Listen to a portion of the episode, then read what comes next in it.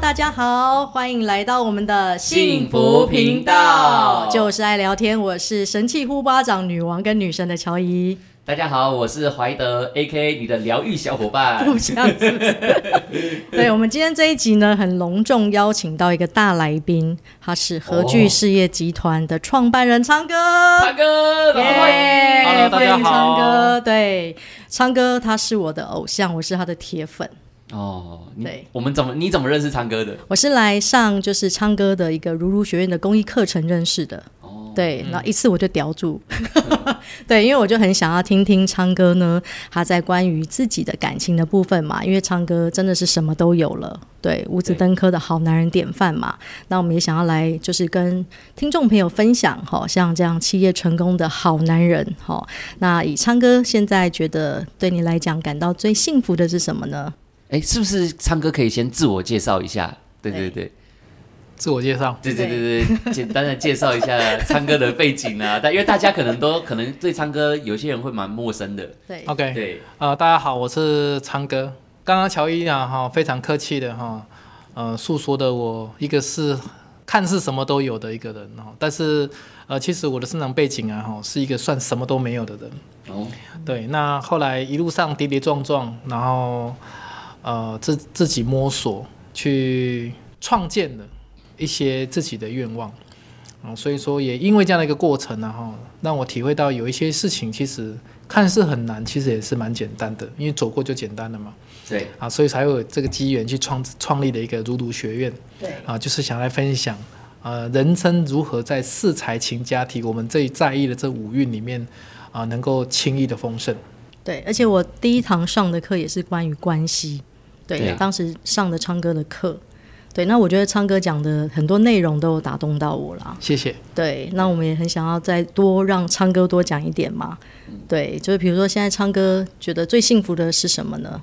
OK，最幸福的事情，我想说用一句话来做一个表达哈。对，呃，幸福的事情是每个人都有发现幸福的能力，那么他自然而然他就会有奉献幸福的动力，因为幸福它就像水管一样啊，对你的排水一定要流通，水才进得去嘛。对那幸福一一定是一个彼此人与人之间互动出来的一个结果，啊，也可能是人与事之间互动出来的结果。对，所以说这是我给他的一句定义。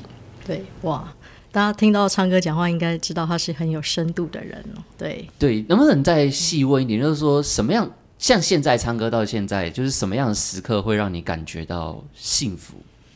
我我想要再分享一个公式，好，对好好幸福公式吗？对幸福公式。哇，哎呦好棒哦！呃，因为我觉得很多东西它都是有公式的。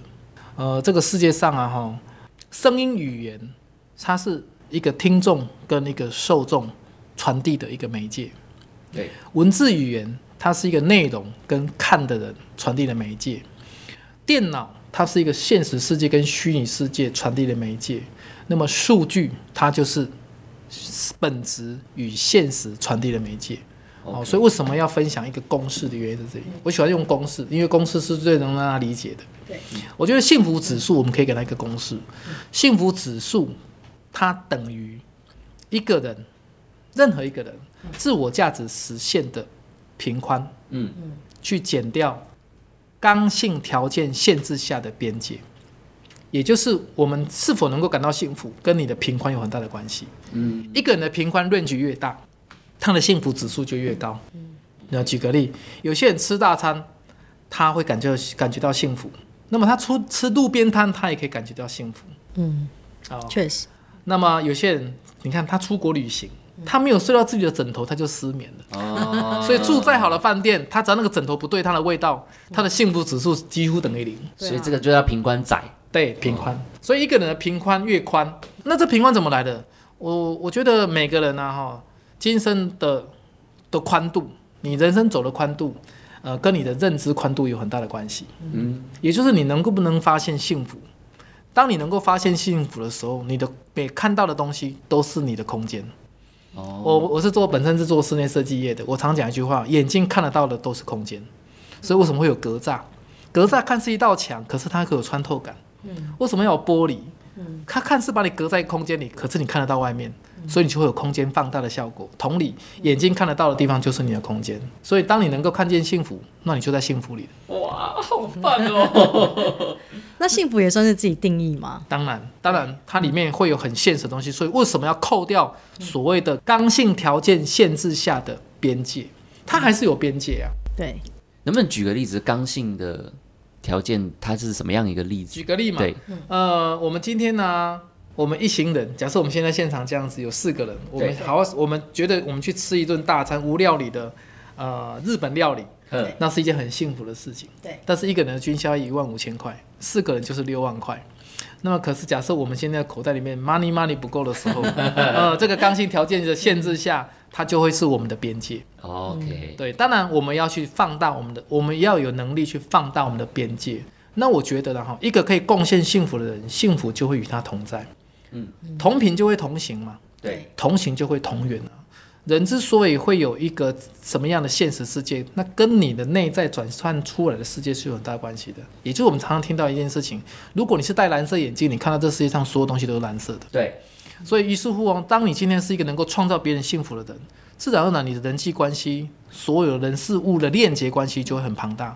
这个庞大，以我一个做从商的人来讲，呃，它本身的变现本来就不难。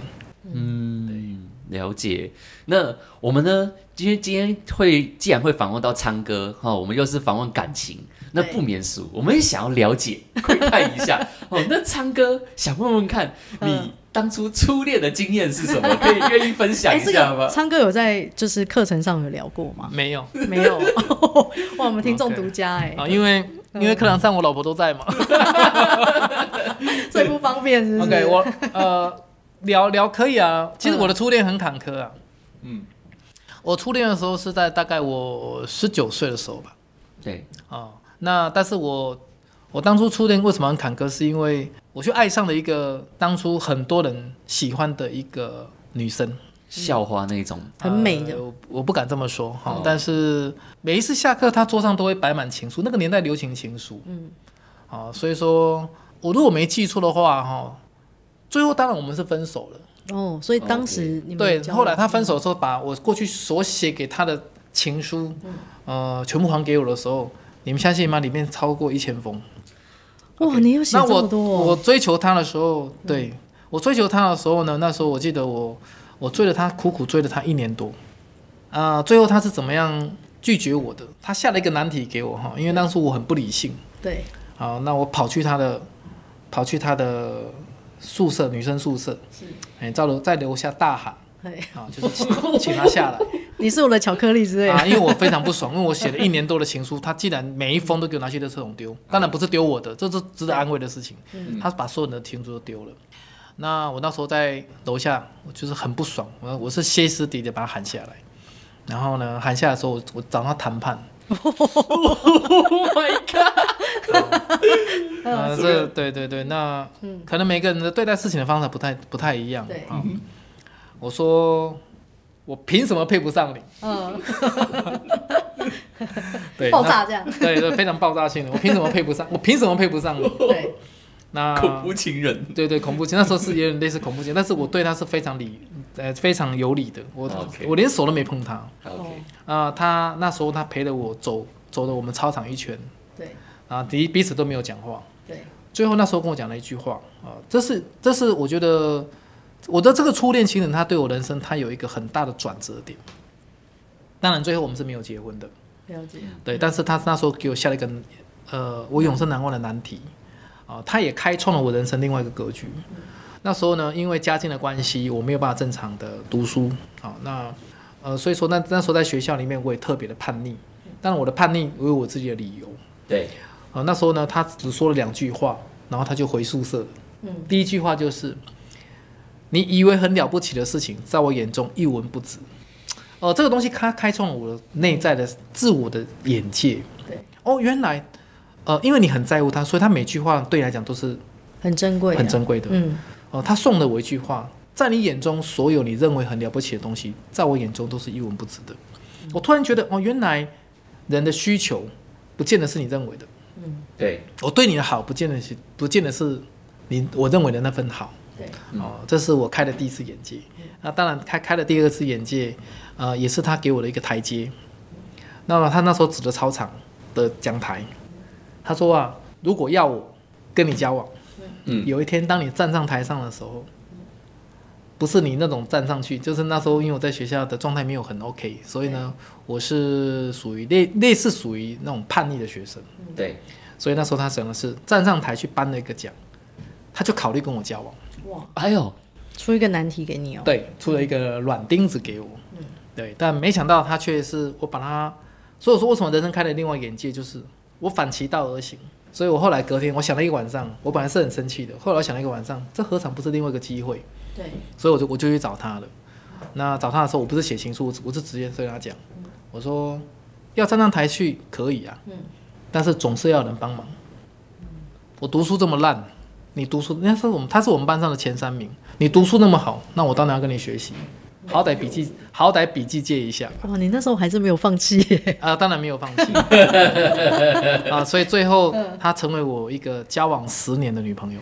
哇哦塞，呃，他是当初他帮他帮助我能够顺利在从从那一个那所学校毕业。我永远记得在，我是读五专，后来在后面的两年，呃，因为家境的关系，我没有办法正常的上下课。好，这个这个故事很冗长，然后那时候要必须得要常常往返家里。啊，我读台南昆山嘛，那从我我家住云林西，我是卖菜的，所以我常常回去家里，呃，种菜、卖菜对，好，那还债嘛，对，那但是呢，我却能够在这样不正常的上课之下，我竟然还能够保持在全班后面的两年保持在保持在全班第一名。接下来就是能够考上国立大学，其实他也是功不可没。哇塞，其实他这两句话要看当下听到的是价值是礼物，当然，还是觉得我就是觉得你看不起我，我转头就走。嗯对，那幸好我觉得当时的他算是我的贵人唱歌，，对，在严格说，他算是我的贵人。对，是，对，其实是蛮感动，蛮蛮感动。生命中这十年有遇到这样的人，在我人生那时候算是蛮蛮困难的时候。是对对，但最后缘分的关系，所以我们也是分开的。哦，对了解了解。好，对啊，还好今天心雨姐不 在。心雨姐知道这段故事吗？他知道，啊，她知道。哦，这就还好吧。对呀、那那就但是呃，嗯就是不太适合再重提。好，好，没关系。 但是这个这个广播我觉得还可以，对，那我们快转 他到不后见他来，不见得 会听到啊。对，那后来我们就我们就快转嘛。但是比如我想分享的就是，你刚才讲的非常好，就是每个人呢、啊、听到一句话，嗯呃，其实你要把它看成正的，你要把它看看成反的，是你决定的，对嗯，你可以决定。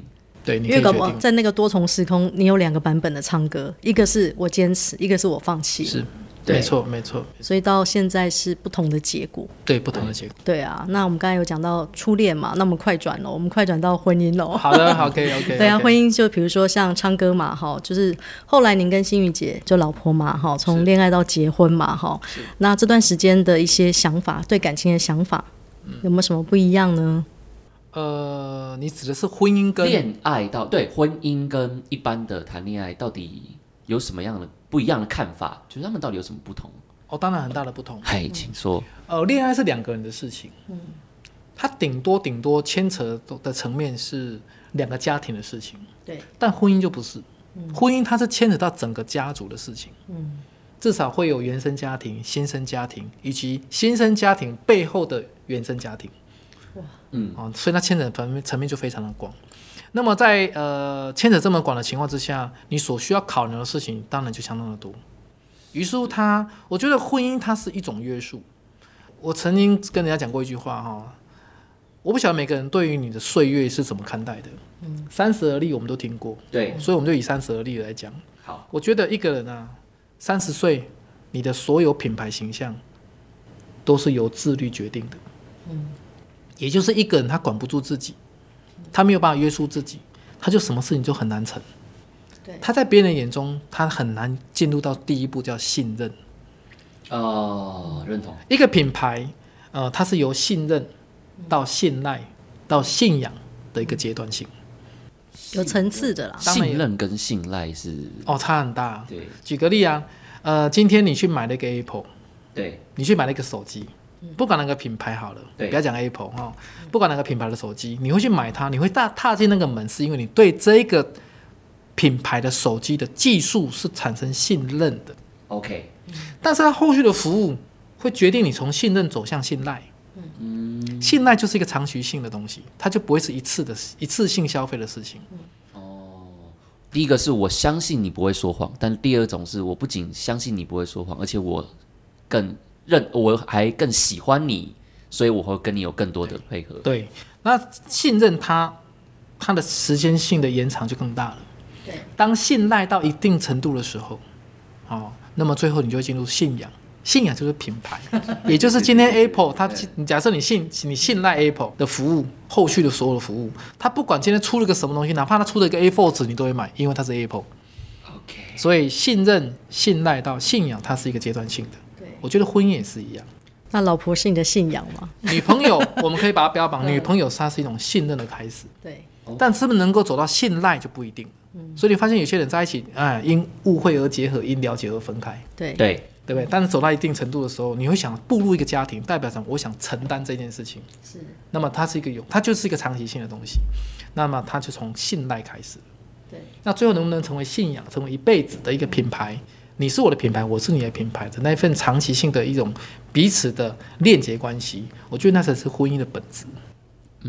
而且昌哥跟老婆就是，我觉得默契非常的好哎、你们个性是算互补吗？还是相似呢？当然是要互补。嗯，婚姻关系本来就是从互补来的。对，呃，贤内助哎、这个东西会牵扯到一个一个又又一个公式。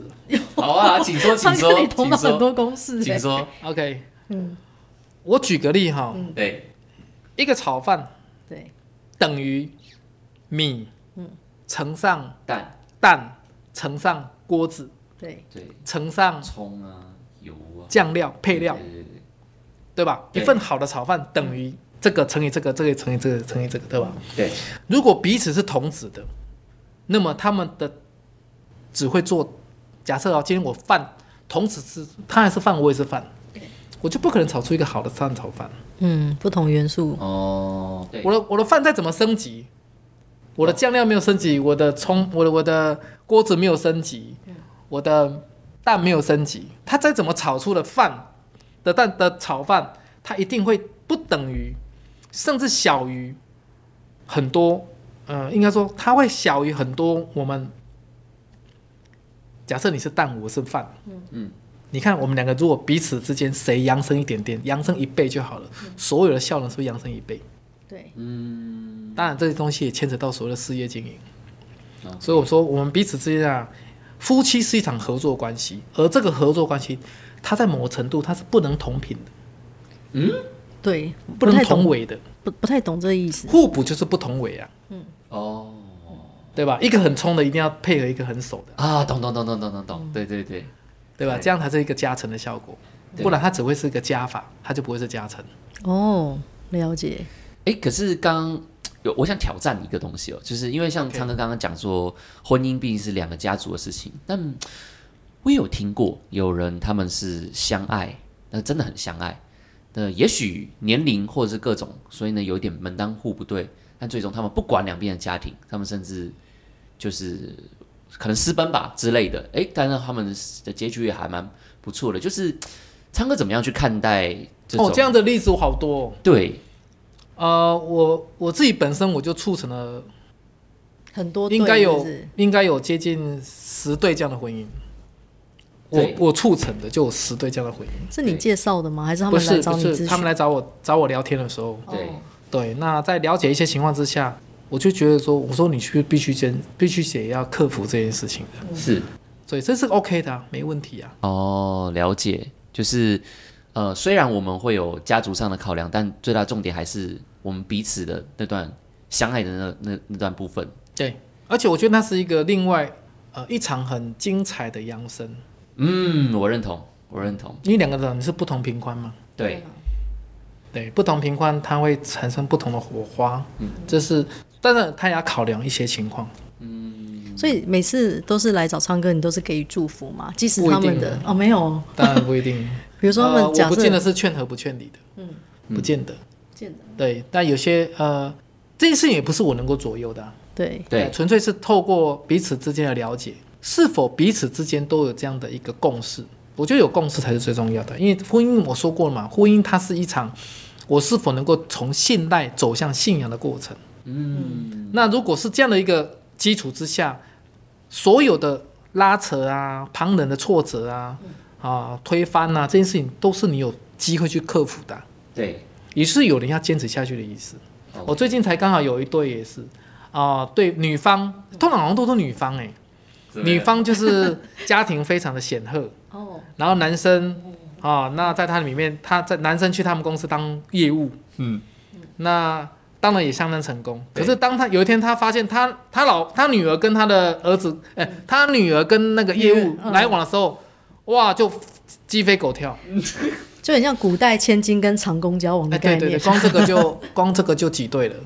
然后还有一个是保险的区经理的女儿，嗯哦，爱上了一个就是一个做工厂的，哦，啊其实我觉得父母是怕女儿辛苦啦，会吃苦吧。当然啦、当然啦、那嗯对但我觉得，如果男生他自己就是有想要对女生好，我觉得就是后续的，比如说交往有没有，他自己有那个斗志，想要把这个家庭撑起来。我觉得我如果是父母，我愿意耶、是的，对啊是的。呃，这两个这呃，我刚刚讲的这两对家，包括来我们聊天的，对，如果说对方要的不是这个，嗯那我就不见得会劝他们继续交往。我也曾经跟女生说，我说他要的不是他要的不是你，他要你家的钱，是不是？对对之类的还是有的，还哦，是这有样的唱歌还也是看有得出的，来哦。聊天就知道了。哦，对呀、 ，OK。是啊，那昌哥想问一下，哦就是呃，你跟心瑜姐从认识、交往到现在，这样已经多久了？到现在快二十年了哦，二十年。那这个我是很老派的那种人。有啊，你初恋都可以谈十我初年、嗯啊、对我初恋，你看啊，我这样子被他拒绝一年，后来我我们真真的交往了，对，我也是一年多才牵他的手。你说那个年代就是长这样哇子，塞，现在很难想唱他歌现跟我在嗯一样是古代人、啊，哪有人现在是对不对？唱个 KTV，嗯，下一通话就可以干嘛？然后我对们就很难想象。 对我跟昌哥一样，我们都比较古派思维这样。对，那我跟心玉姐也是嗯也是很坎坷，哦我命中带坎坷的那一种。 OK 不会，但现在幸福就好。我们从交往到对，我们交往过程中还是有，我们甚至我们甚至有退婚，哦我们走过退婚，就是我对婚姻有一种恐惧。每个人每个人的生命陷阱，我的陷阱是对婚姻恐惧，所以那一位十一十年的那一位，其实呃，当初我也是在踏入踏入礼堂、嗯呃的前几天，我退缩了，哇，啊，了解是内在自卑吗？还是对婚姻恐惧？恐惧。好，所以我才会那份心得，就是、哦，原来信赖到信仰，那是一段很长远的路。嗯啊、每一段路看似很简单，但它都是一个鸿沟。是觉得说那个时候是觉得说承担不了，还是说呃，那是一种内在的恐惧， OK 就是不想要建立家庭。哦，对，那是一种呃，我不想承担这件事情的另外一种展现。所以你会找一个很奇怪的理由退婚。所以我，我前我的初恋到现在这一这一位，呃心怡姐心怡姐，呃，两个都经历退婚，只是这一个因为呃有有受过一些学习，嗯然后去调整之后，所以我才有那份勇气再去把这段婚姻给重拾回来。嗯，所以我退婚完之后，我又再重新回去追求她，然后在彼此精进了解之后，我们最后才踏入婚姻的。因为不是不是每一个人他们都有那个机缘，可以有一些不同的学习环境啊之当然类的。那昌哥，你那时候在学习的时候，你到底是听到了什么话，还是经历了什么，让你觉得哎、你开始承从一个不敢承担变成好？ OK，我觉得每个人今生要学的东西真的相当的多，但是你说多吗？其实它是有个系统的。讲最简单的一件事情，过去我们过去一直一直一直在讲一件事情，为什么你要了解我是谁？嗯，呃，这并不是一个柏拉图的说法，它是一个非常现实的说法。怎么说？也就是你必须了解你是谁，你才有可能跟这时空所有的人事物产生一个呃比较平安的链接。是不是包含财富啦，当然事业啊，当然，当然，呃，譬如说你理解，你理解你是这个时空的旅行者，嗯，事实上你是不是旅行？当然是旅行者，你是一个人来的呢，对啊，你离开也没有人能跟着你耶。对，过去秦始皇那么人那么多人跟他，难道跟得了吗？而且他还去追求长生不老药。当然对对啊，哦，所以没这有是成功这个现实啊哈，你发现这时空这么多不同的人，却每个人都是走同样的过程，一个人来一个人走。对，所以呢，呃，再现实不过就是你来这个时空是来旅行的，而且你是没有办法带走任何东西的。就好像你今天有一个能力买了一张票到了一个游乐园，你可以在在这个票根有效期限内在里面任意的游玩，但切记你离开的时候没有任何一个东西你可以带着走。我我记得昌哥在课程上有分享过，我们人生哈、要把它当成游乐场，对不要当成战场，要对开心。对对，然后也不要有太多的限制性的信念嘛，对就好好的去玩，去享受。 ，OK。对啊，我觉得这样也蛮棒的。那我也很想听听看昌哥，就是跟心雨姐交往了这，你说二十年嘛，对，交往到结婚二十年嘛，是的，那有没有什么婚姻的诀窍啊？相处啊？嗯，我觉得我想分享一个心法，嗯，所有人在一起都是一样的，嗯，呃，不见得是婚姻啊、嗯我觉得有趣很重要。有趣哦，所以你是会制造惊喜的人啊吗？ No，我是一个会分享 的人。哦，分享哦好，，怎么说？我觉得彼此婚姻的保鲜剂啊、哦最棒一件事情就是分享。嗯，你们都知道一件事情，就是我几乎一天只吃一餐。对，那其实其实这一餐正确来讲应该是中餐，嗯，啊，但是我选择是晚餐。嗯，为什么？是因为我们两个分隔两地，各自有各自的事情。那我很珍惜每一天晚上一起吃饭的时候，那种住在任何一个餐厅，住在家里的厨房都好，呃，吃的很简单的东西，重点是分享今天的喜悦。连我们家人、孩子，他们是住校啊、嗯我们习惯用语就是今天有什么好事情可以分享。嗯，对，我们都喜欢滑抖音，不就想看有趣的东西吗？对，对，对吧？那么彼此之间，如果说每一天你都有一个有趣的分享的一个通路、一个渠道，而且呢，对方都已经会有一种默契性的给你一些好的回应。我相信你每一天都有个习惯，就是好好的收集今天能够分享的好事情。而且也会很期待啊对。那我想要知道，就是说，呃，昌哥讲的分享也包含没有秘密嘛？彼此之间可以有秘密哎，吗？我当我我当然会建议人之间还是要点神秘感，哦，嗯对，怎么说？没有任何事情它是可以窥探全貌的。啊、那我们也不需要去如此的窥探全貌，保有彼此的隐私权，我觉得这是一种礼貌，你知道吗？呃，夫妻之间呢，哈，有距离的尊重，呃，是很必要的。再凶恶的动物，你只要跟它保持距离，你都是安全的。哦，我每次问怀德秘密，他都不跟我讲，是 废话， 唱歌教的好， 他为了他的生命安全，因为我们女生会翻旧账，嗯对，对，会那是一记个没有，那是一个距离的问题。对，OK，对，我觉得人跟人之间，他本来就是要保持这样一点点的距离，那是很美好的。有距离的美是美好的。对，了解对。那我们是不是就是意犹未尽？我觉得我们啊，感情，我们可我们想要来一个 Part Two。我们下一集呢，我们也想要问昌哥，比方说像是昌哥是怎么样选诶挑伴侣的一些择偶的一些东西呀、然后啊还有说如果说女生哦想挑像霸道总裁这种，那昌哥有什么建议？好，企业家哦。对，那我们下集精彩的部分啊，就好是，我们下一集，对，我们就可以再继续收听哦。对那我们下集见，耶拜拜